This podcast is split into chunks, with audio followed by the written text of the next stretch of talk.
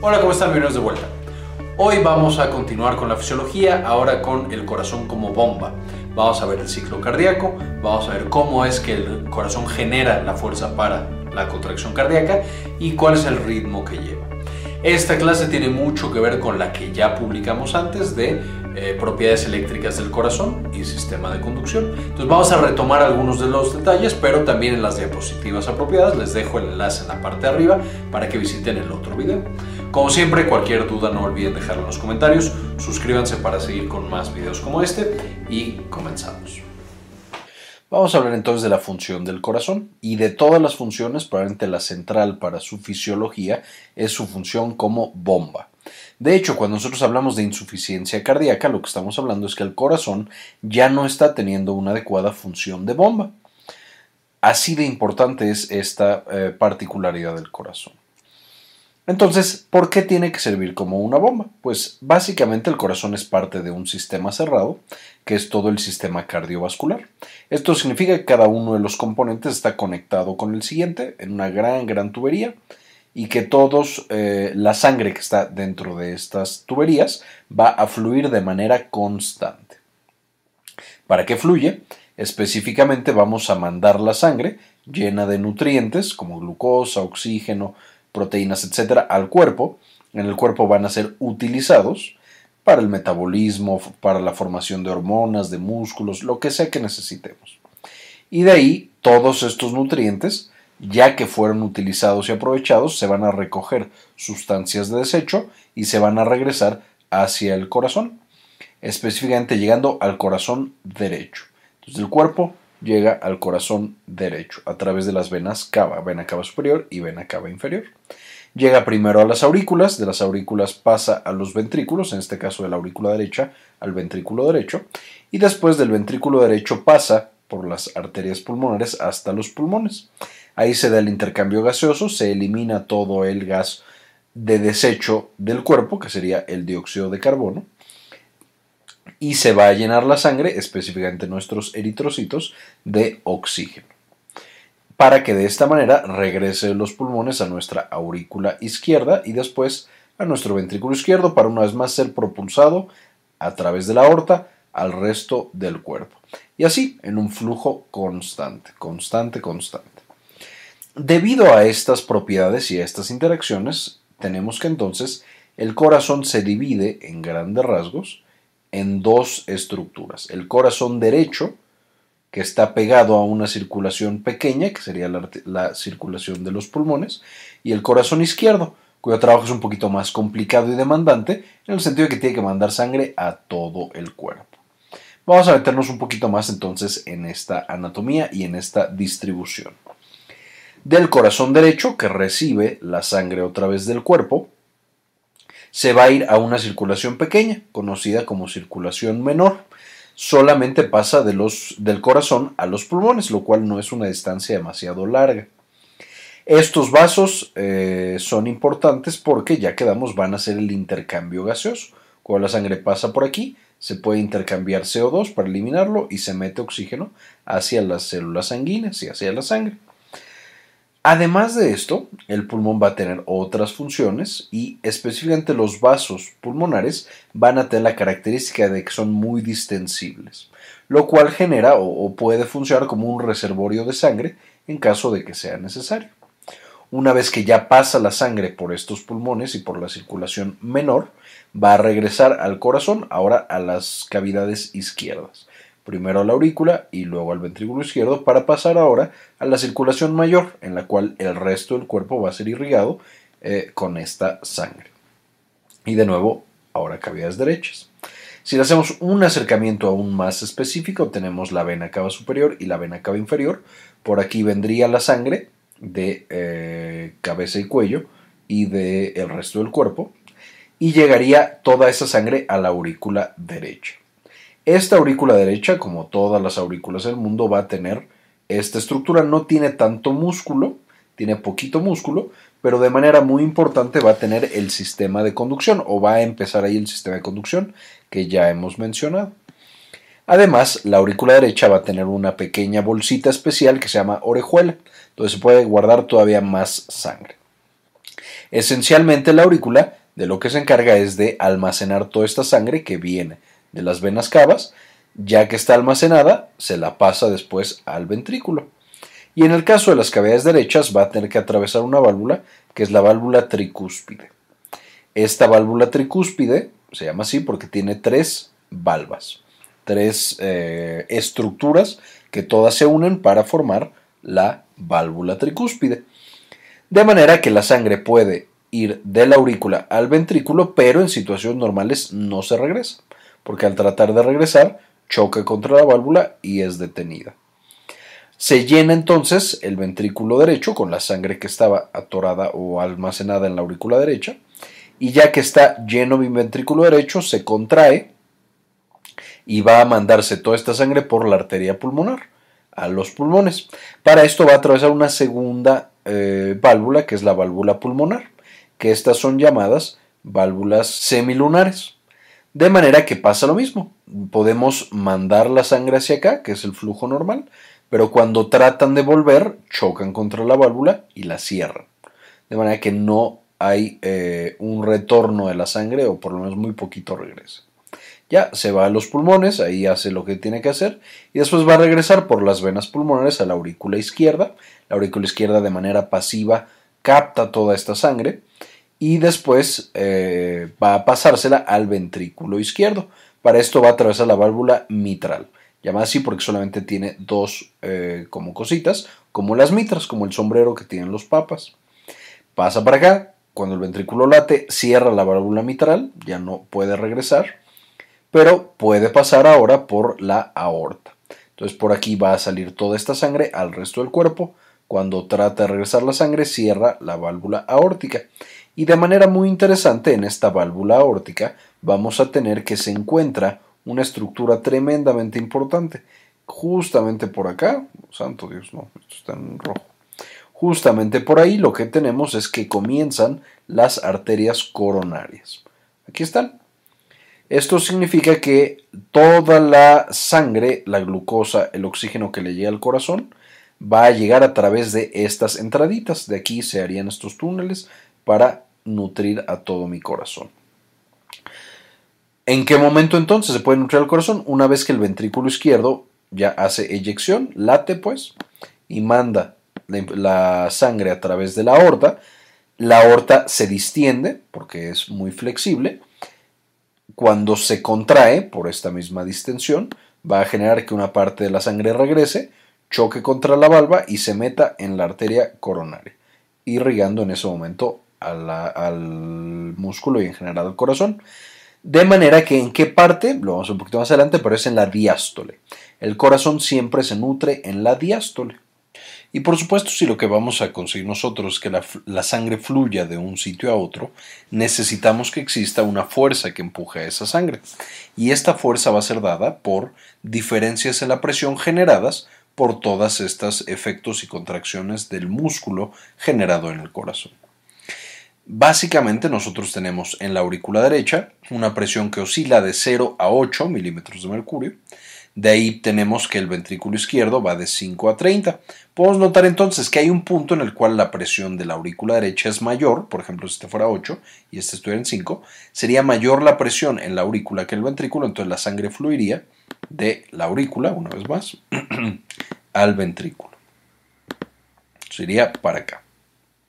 Después del ventrículo tiene que pasar a las pulmonares. Aquí también se encuentra en un rango de 5 a 30. Cuando este se encuentra en 30 y este esté abajo de 30, la sangre fluirá para acá. Ya que estén conectadas, por supuesto, la sangre se igualará, que es cuando las válvulas estén abiertas. Va a pasar por el pulmón, el pulmón pasa por capilares y después en las venas tenemos de 2 eh, a 15 de 12 a 15 para que en la aurícula derecha, perdón, en la aurícula izquierda, también tiene esta variación. Entonces, por supuesto, va a ir eh, progresando, va a ir moviéndose hacia la aurícula izquierda, la cual llena. Y después tenemos unas presiones muy bajas en el ventrículo cuando está relajado, justamente para permitirle a la aurícula izquierda pasarle la sangre. Ya que está acá, ahora sí atraviesa la aorta, en la cual se genera la presión arterial normal 80 sobre 100, o más bien 120 sobre 80.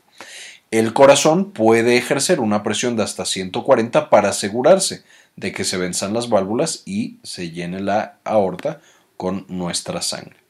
Este es un problema que pueden tener, por ejemplo, los pacientes que tienen hipertensión, especialmente hipertensión severa. Si está muy alta esta presión, por ejemplo, si la diastólica, que es la bajita, estuviera en 130, pues por supuesto el corazón le cuesta muchísimo trabajo mandar sangre a esa aorta, porque hay más presión en la aorta de la que puede hacer el ventrículo, por lo que la sangre se empieza a acumular. Una vez más, esta diferencia de presiones entre una cavidad y otra, y entre arterias, venas, ventrículos y aurículas, es lo que genera que la sangre se desplace. Cuando estas presiones no están bien y se alteran, pueden hacer que la sangre deje de fluir o, por ejemplo, en la insuficiencia cardíaca, que fluya de manera retrógrada. O sea, que fluya ahora para acá, en vez de que el ventrículo le mande sangre a la aorta, que se queda atascado y que empieza a fluir hacia atrás esta sangre, especialmente por acumulación. Ok, ya mencionamos en un video previo, y les dejo acá arriba el enlace a ese video previo, todo el sistema de conducción que tenemos en el corazón. Repasándolo muy muy brevemente, nosotros tenemos un marcapasos que está en la aurícula derecha, justamente muy cerca de donde están eh, o donde se insertan las venas cava.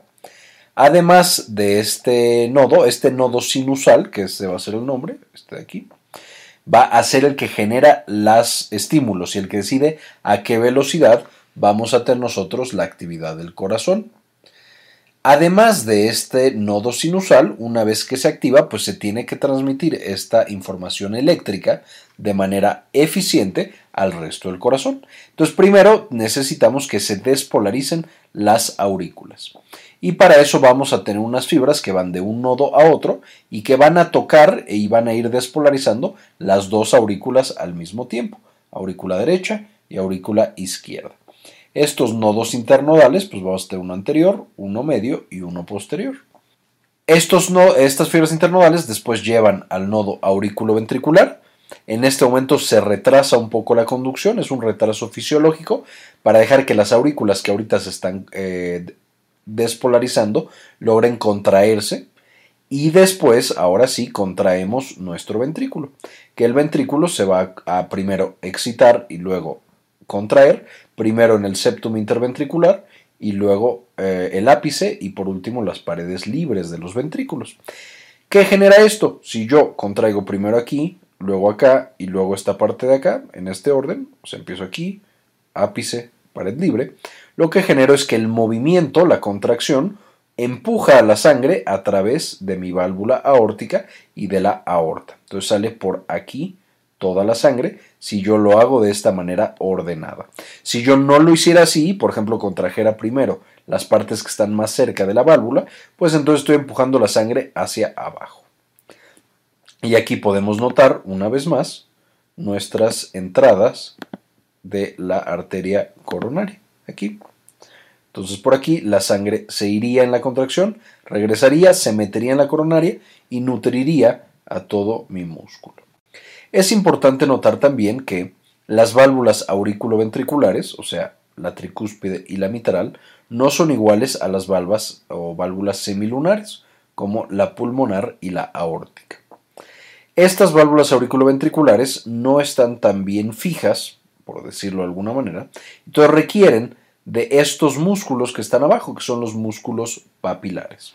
Estos músculos se contraen, están pegados a través de unos tendones a mis válvulas, de manera que cuando se contrae el ventrículo, que genera toda la fuerza que tiene, si no tuviéramos estos tendones, podríamos generar que esta válvula disfuncionara, hiciera insuficiencia y la sangre se regresara. Es una razón muy importante para tener estos músculos papilares.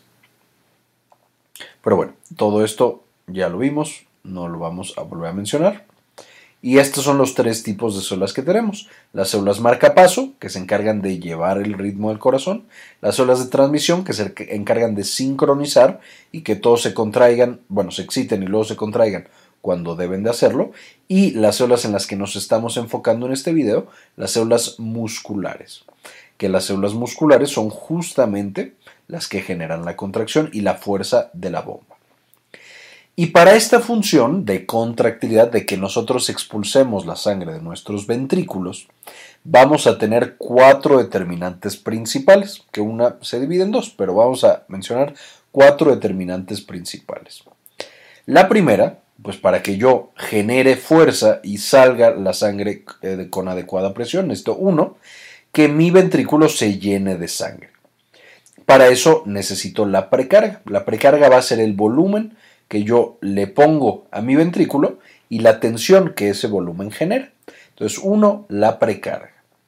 Una vez que yo llené o estoy llenando o tengo el volumen para llenar mi ventrículo, necesito que el ventrículo 1 se distienda para recibir a esa sangre y 2 tenga fuerza para contraerse. A estos procesos les llamamos contractilidad. Al hecho que el ventrículo acepte esa sangre y luego se contraiga con toda su fuerza, va a ser la propia de contractilidad específicamente del músculo.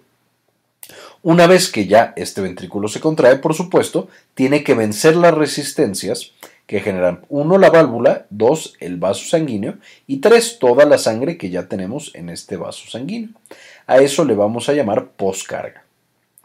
Y por último, vamos a tener que necesitamos hacerlo de manera frecuente para que por supuesto funcione mi corazón y yo esté nutrido y tenga todo lo que necesito.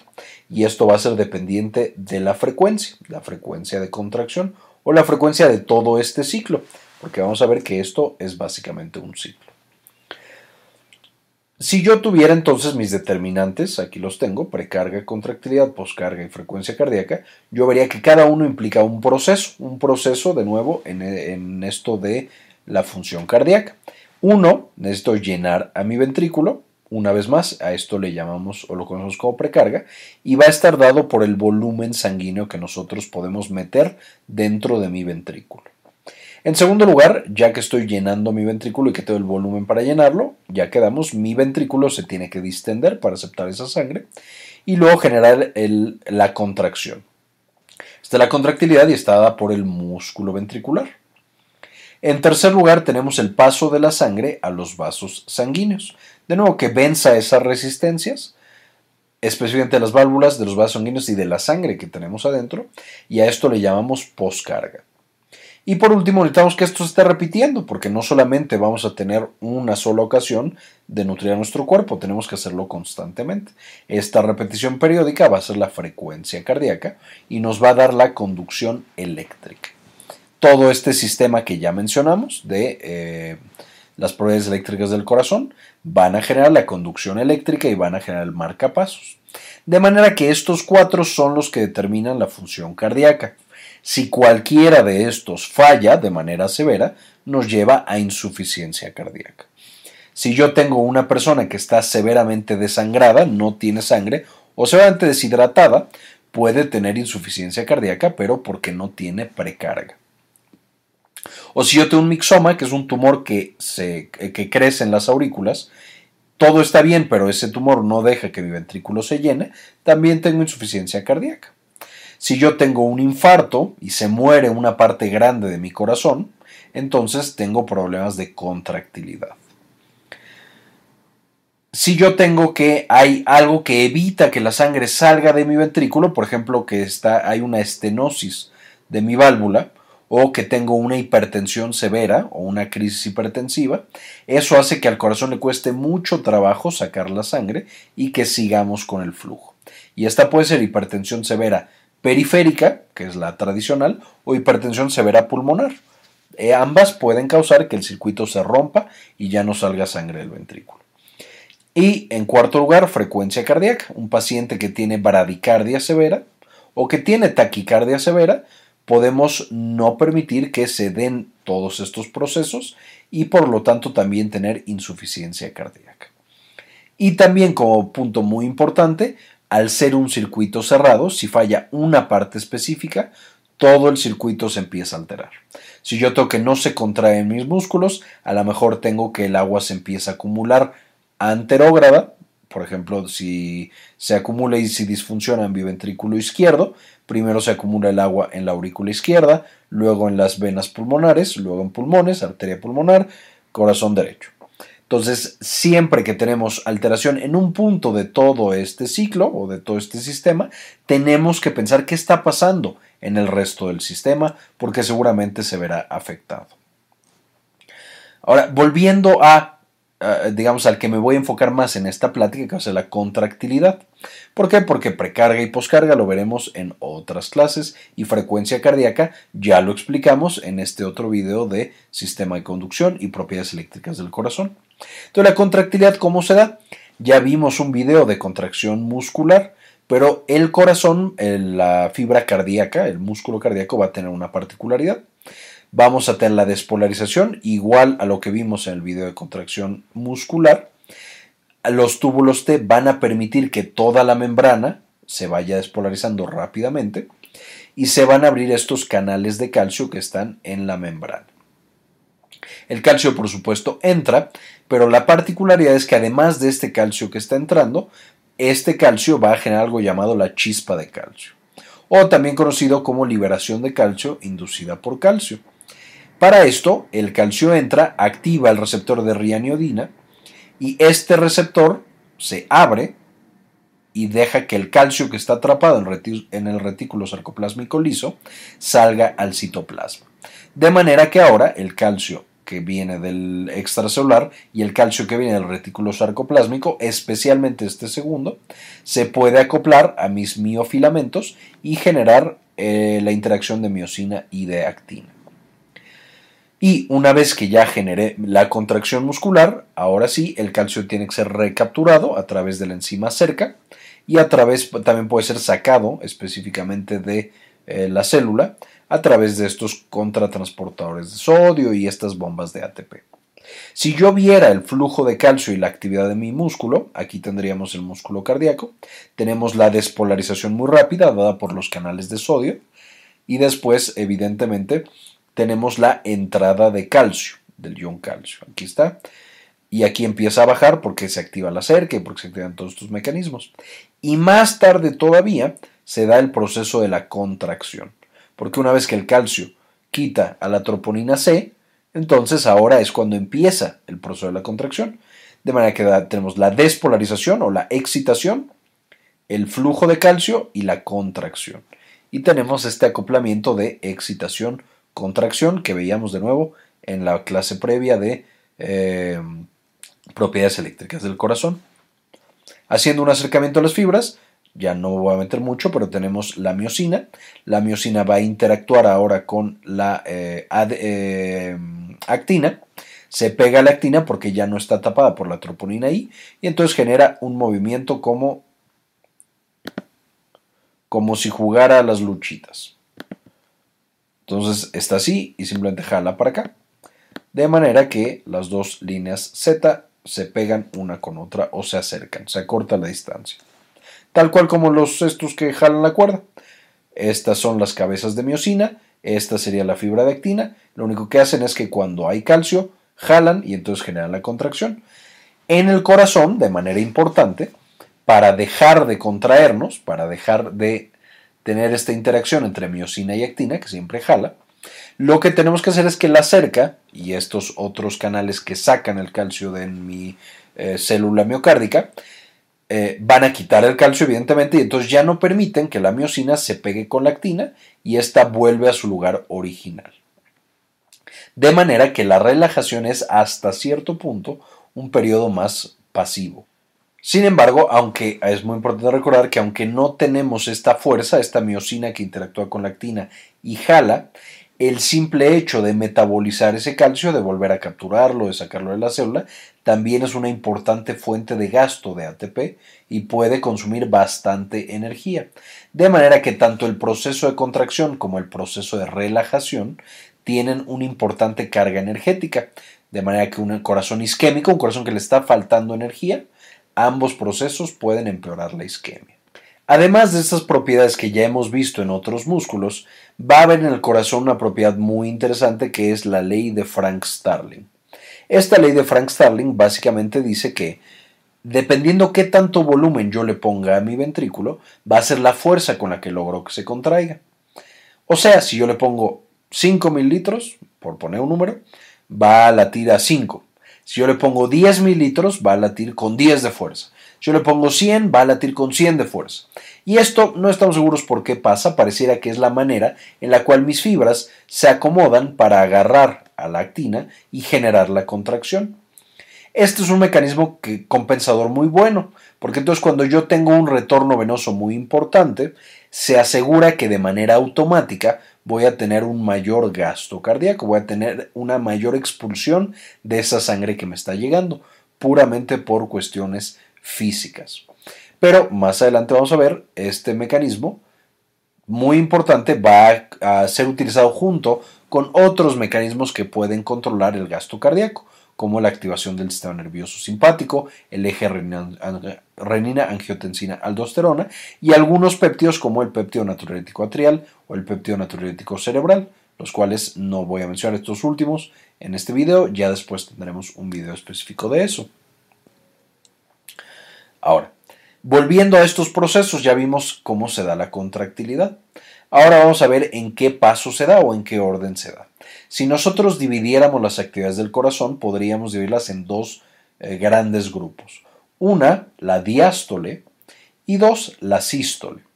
De manera muy sencilla y teniendo como objetivo o como foco al ventrículo, podríamos decir que la diástole es este momento en el cual nosotros llenamos de sangre mi ventrículo y cuando el ventrículo ya tiene la contracción, esa es la sístole. Por supuesto, hay muchos más pasos y hay más procesos.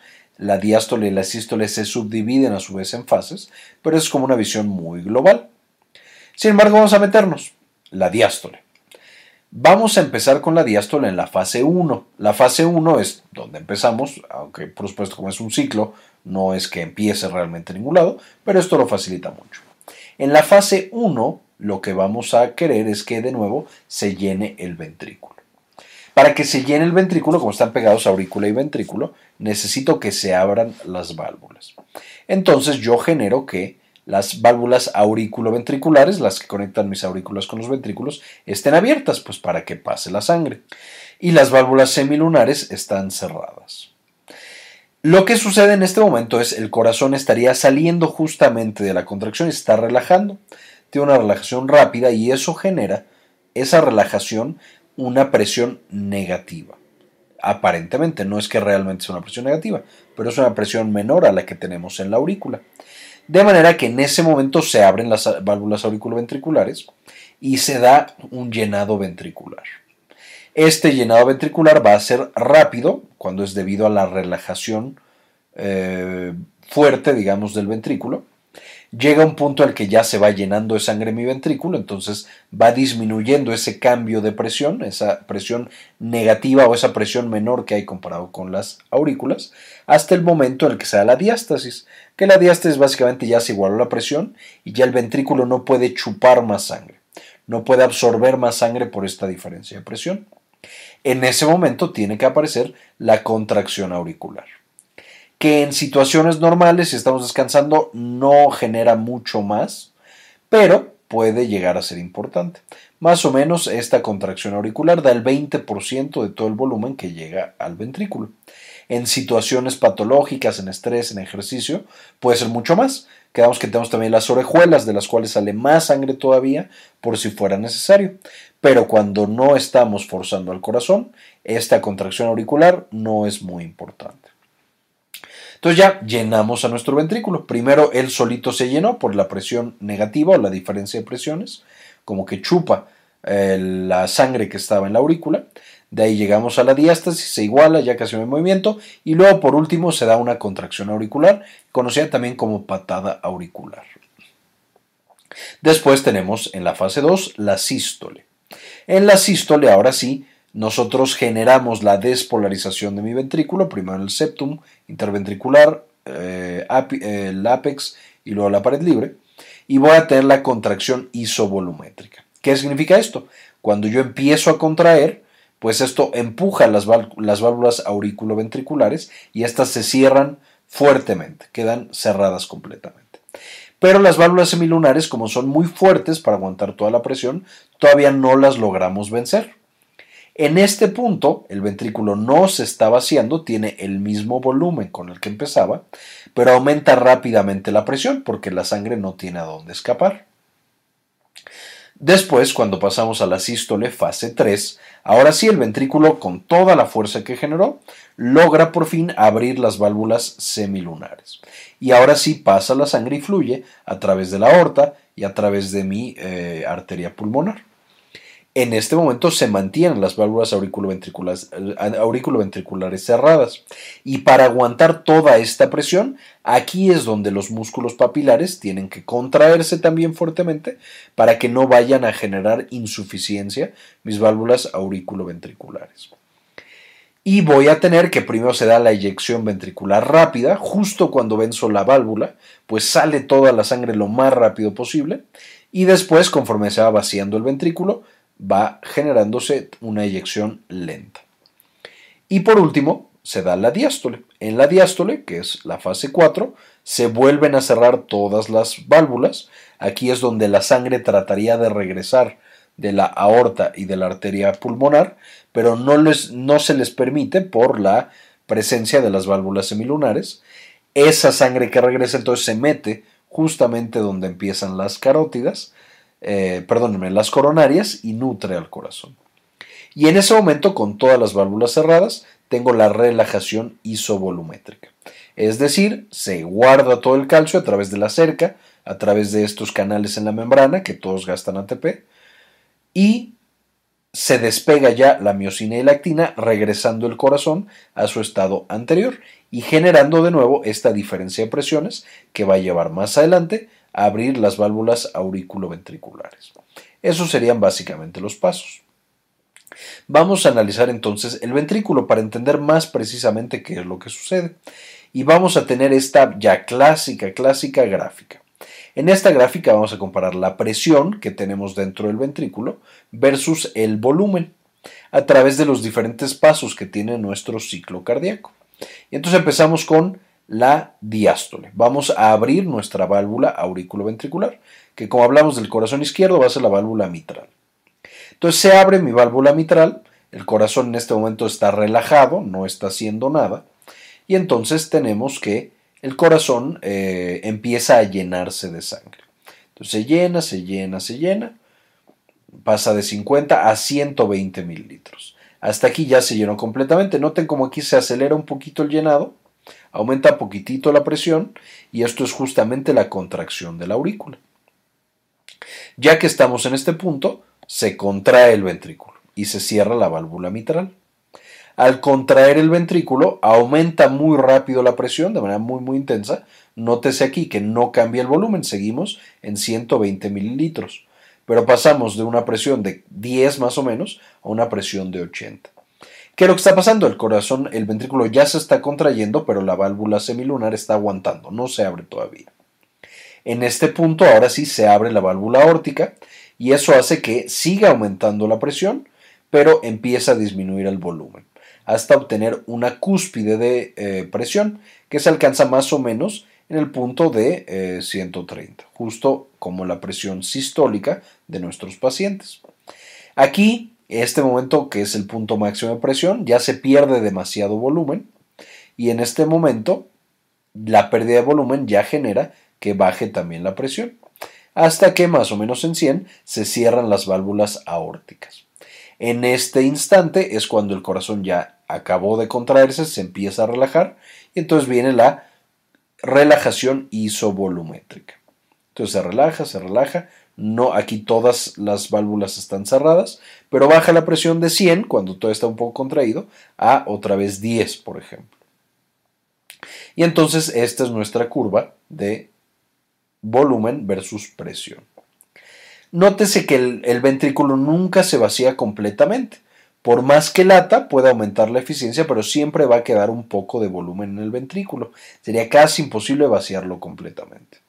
De manera que la comparación entre con cuánto lo llenamos, o sea, este se llenó, el tanque se le llenó hasta 120. Latimos y nos quedó hasta 50. Esto significa que expulsó 70 mililitros.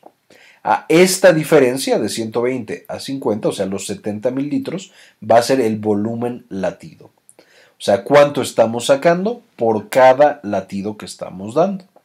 Y a este volumen latido, que son 70, si lo multiplicamos por el número de veces que late el corazón, o sea, por la frecuencia cardíaca que nosotros tenemos, que vamos a suponer que fuera 80 latidos por minuto, tendríamos que, eh, eh, o el, digamos, el producto de esta multiplicación del volumen latido, 70, por la frecuencia cardíaca, 80, nos da el gasto cardíaco. Que este gasto cardíaco para esta fórmula sería más o menos de 5.6 litros. Entonces, de nuevo, así es como se calcula el gasto cardíaco. Cuánto saca mi corazón por cada latido y cuántos latidos está dando en cada minuto. Ahora, eso es la curva de presión-volumen para solamente el ventrículo izquierdo. ¿Qué pasa con nuestra aurícula? Aquí tenemos otra vez el volumen. Este volumen solo es de ventrículo izquierdo, pero acá tenemos la presión y esta presión es de aurícula, que está marcada en, en naranjita tenemos el ventrículo que está marcado en azul y tenemos la aorta que está marcada en roja. Entonces tenemos aquí que aquí estamos llenando el ventrículo. Si nosotros vemos el volumen, se va llenando y se va llenando. Aquí esta es la fase final y esta es justamente la contracción de la aurícula. En cuanto a presiones, el ventrículo, como se está llenando, sí aumenta un poquito, pero realmente es despreciable. Igual que la aurícula, aquí la aurícula la presión se mantiene constante hasta que tenemos la contracción de la aurícula. Y cuando se contrae tenemos este piquito en la presión. Llega este, esta cosa roja, esta es la contracción isovolumétrica. ¿Qué significa esto? Aquí el corazón ya se contrae, pero no se han abierto las válvulas. De manera que en este momento, eh, ya todas las válvulas cerradas, uno, la aurícula queda aislada. Como podemos ver, realmente hay cambios muy muy pequeños en la presión, no son cambios importantes. En el volumen, por supuesto, la aurícula se va a ir llenando en este punto, llenando de la sangre del retorno venoso. Sin embargo, volviendo al ventrículo, el ventrículo aumenta de manera muy brusca su presión, justamente en todo este punto, hasta que de pronto se abre la válvula aórtica. Y en ese momento esta presión es transferida, como podemos ver, de el ventrículo, que sigue aumentando la presión por la contracción, pero pasa también que aumenta la presión en la aorta, porque ya están comunicadas estas dos, el ventrículo y la aorta, porque se abrió la válvula eh, aórtica. Y al mismo tiempo, como aumenta la presión y ya está abierta la válvula, baja el volumen que tiene mi ventrículo izquierdo hasta este punto. En este punto la, válvula aórtica se cierra y ahora se acaba la contracción y voy a tener la relajación isovolumétrica. En esta, una vez más, el ventrículo se va a relajar sin que haya cambios de volumen. ¿Por qué? Porque todas las válvulas, una vez más, están cerradas. Y cuando yo logro abrirlas, porque ya es más todavía la relajación, nótese que aquí bajó todavía más mi presión, se abren las válvulas y entonces se vuelve a llenar de sangre mi ventrículo. Esa es una vista general y aquí lo tenemos otra vez, pero ahora todo al mismo tiempo y de corrido. Tenemos las presiones y tenemos los volúmenes. No lo voy a volver a explicar, ya lo expliqué en la diapositiva pasada, pero nótese que todas estas manifestaciones o todos estos eventos que nosotros estamos viendo en mi corazón van a tener manifestaciones eléctricas en el electrocardiograma y van a tener manifestaciones acústicas, específicamente en los ruidos cardíacos. ¿Qué manifestaciones eléctricas? Ya lo vimos en el electrocardiograma y en propiedades eléctricas del corazón. Brevemente, la onda P es la contracción de las aurículas. La, el intervalo PR justamente este tiempo, este retraso, es el retraso fisiológico del nodo auriculoventricular. Luego el QRS, todo este complejo es la contracción, o más bueno, la despolarización de todo el ventrículo, del músculo, y la T sería la repolarización del ventrículo.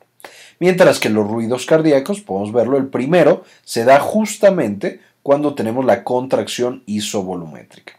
Y aquí este se explica por qué el sonido se da que es un sonido característico y todos lo deben conocer, porque es con lo que empezamos todos los videos de sinapsis EMP, con los ruidos cardíacos.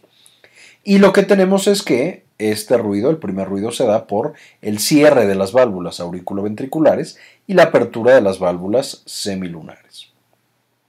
Mientras que el segundo ruido es justamente lo opuesto. Es el cierre de las válvulas semilunares y la apertura más adelante de las válvulas auriculoventriculares. Hay algunos pacientes que tienen un tercer ruido. Este tercer ruido se da justamente en el llenado eh, ventricular, justamente en la eh, llenado rápido. Se cree que es porque cuando entra la sangre dentro del ventrículo puede llegar a ser algo de turbulencia generando este ruido. Realmente todos los ruidos son manifestaciones de este flujo violento que tenemos cuando se cierran específicamente las válvulas. Ahora, el corazón, por supuesto, eh, tiene una función muy importante, es la función de bomba y mantener a todos mis demás órganos con una adecuada perfusión sanguínea. Esta perfusión sanguínea la vamos a medir como la presión arterial media, que no me voy a meter en este video todavía a explicar cómo funciona. Pero básicamente cuando no se está cumpliendo este propósito, o sea, cuando yo no estoy asegurando que mis órganos estén teniendo una adecuada perfusión, se activan ciertos mecanismos compensadores. De los principales mecanismos que vamos a tener, tanto fisiológicos como farmacológicos, va a ser el sistema nervioso autónomo, que también ya mencionamos en un video y también les dejo acá arriba el enlace para que chequen ese video en particular. Pero ¿qué va a ser el sistema nervioso autónomo? Básicamente nuestro corazón va a tener receptores adrenalina y noradrenalina, que van a ser los receptores beta 1. Cuando la adrenalina y especialmente la noradrenalina se pegan a estos receptores, van a activar a una proteína GS, que ya hemos visto que aumenta el AMP cíclico y eso aumenta la actividad de la proteína sinasa A. Esta proteína A, a su vez va a ir y va a fosforilar a una gran cantidad de las eh, proteínas que se encargan de la función cardíaca, aumentando esta función. Por ejemplo, la proteína A puede fosforilar a la miocina para que sea más fácil que se pegue a la, actina y puede fosforilar también a los complejos de tropomiosina, facilitando la contracción. Otra cosa que puede hacer mi proteína es fosforilar al, canal de rianiodina, que permite la liberación del calcio del retículo sarcoplásmico liso, de manera que hay una mayor rapidez en el incremento de calcio en el citoplasma de estas células. Otra cosa puede fosforilar los canales de calcio tipo L y entonces favorecer que entre calcio del medio extracelular. De manera que ya tenemos dos mecanismos por los cuales puede aumentar el calcio puede inhibir a una proteína que se llama fosfolamban y esta inhibe a su vez a cerca. De que cuando inhibimos al inhibidor, esto facilita que cerca tenga su actividad, generando por supuesto hiperactividad. De manera que aumentamos el calcio, pero también facilitamos que se recapture el calcio. Esto lo que hace es que el corazón rápidamente pueda llenarse de calcio, latir, excitarse, etc. y rápidamente volver a inactivar el calcio y meterlo en el retículo sarcoplásmico liso generando por supuesto que aumenten las propiedades del corazón. Y así vamos a tener una gran cantidad de eh, factores que van a ser eh, modificados por este receptor adrenérgico, que es muy bueno y que puede sacarnos de muchos apuros. Vamos a tener también los receptores alfa 1 adrenérgicos. Estos no me voy a meter tanto, también pueden participar, aunque no son los principales del corazón, pero también ahí también participan. Y para resumir, los receptores adrenérgicos son muy buenos y pueden mantener la función del corazón cuando le exigimos de más, cuando hacemos ejercicio, cuando estamos estresados, etc. Sin embargo, de manera importante, si los mantenemos activados por mucho tiempo, como los pacientes con insuficiencia cardíaca, o si los megaactivamos, como cuando damos fármacos que se parecen a estos eh, ligandos o que activan a estos receptores, con norepinefrina o noradrenalina, con dobutamina, dopamina, etcétera, cosas que usamos en una terapia intensiva, mirrinona. Lo que podemos generar es que el corazón se desgaste de más. A fin de cuentas, lo estamos obligando a gastar más energía, en el caso de, por ejemplo, un paciente infartado, cuando no le estamos dando más oxígeno. Eh, ¿Sabes que Tu corazón ya no funciona porque se está infartando, pero vamos a obligar a que funcione más para que tú no te mueras. Eso es bueno, pero por supuesto eso va matando al corazón también más rápido. De manera que con el tiempo tenemos que el corazón se hipertrofia, empieza a proliferar y empieza a trabajar de maneras no normales y no sanas. Es muy común, por ejemplo, que los pacientes hipertensos por todos estos mecanismos tengan corazones gordos, hipertróficos, que tarde o temprano pueden fallar.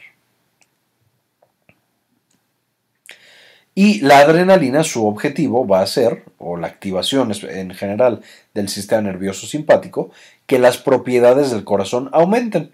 ¿Cuáles son estas propiedades? De manera clásica tenemos cinco propiedades. No siempre se mencionan todas, hay algunas que son más populares que otras, pero podríamos mencionar el cronotropismo, que es la velocidad con la cual el corazón late, el dromotropismo, que es la rapidez con la que se transmiten los estímulos eléctricos de un punto a otro del corazón. En tercer lugar, el, batmotropismo, que es la excitabilidad eléctrica en términos generales del corazón. Este a veces no, es, no lo mencionamos tanto, no es tan importante. El inotropismo, que es la fuerza o la contractilidad del músculo. Y el lucitropismo, que es la velocidad de relajación de mi corazón. De que la adrenalina va a activar o va a aumentar todos especialmente cronotropismo y batmotropismo, que lo vimos ya en esta otra clase de eh, sistema de conducción y de propiedades eléctricas, y en el caso del músculo va a ser inotrópico positivo y lucitrópico positivo. Todos estos, de nuevo, aumentan de manera muy importante con la adrenalina y con cualquier fármaco que nosotros podamos administrar. De la misma manera, si nosotros bloqueamos estos receptores, a través de beta bloqueadores o de algún otro bloqueador adrenérgico, vamos a tener todos estos a la baja. Entonces vamos a tener un corazón que late más lento, que es, eh, transmite más lento de un punto a otro, es menos excitable, late más suave y se relaja más lento. Y bien, vamos a dejarlo por aquí. Eh, bueno, hasta aquí en este momento. Es un tema complicado y largo, pero es muy interesante y es muy importante. Agradezco muchísimo a todos en Patreon que me han apoyado hasta este momento. Les dejo el enlace aquí arriba por si ustedes también quieren eh, empezar a apoyarnos en Patreon para que subamos más y mejor contenido. Realmente es una gran diferencia y nos ayuda mucho.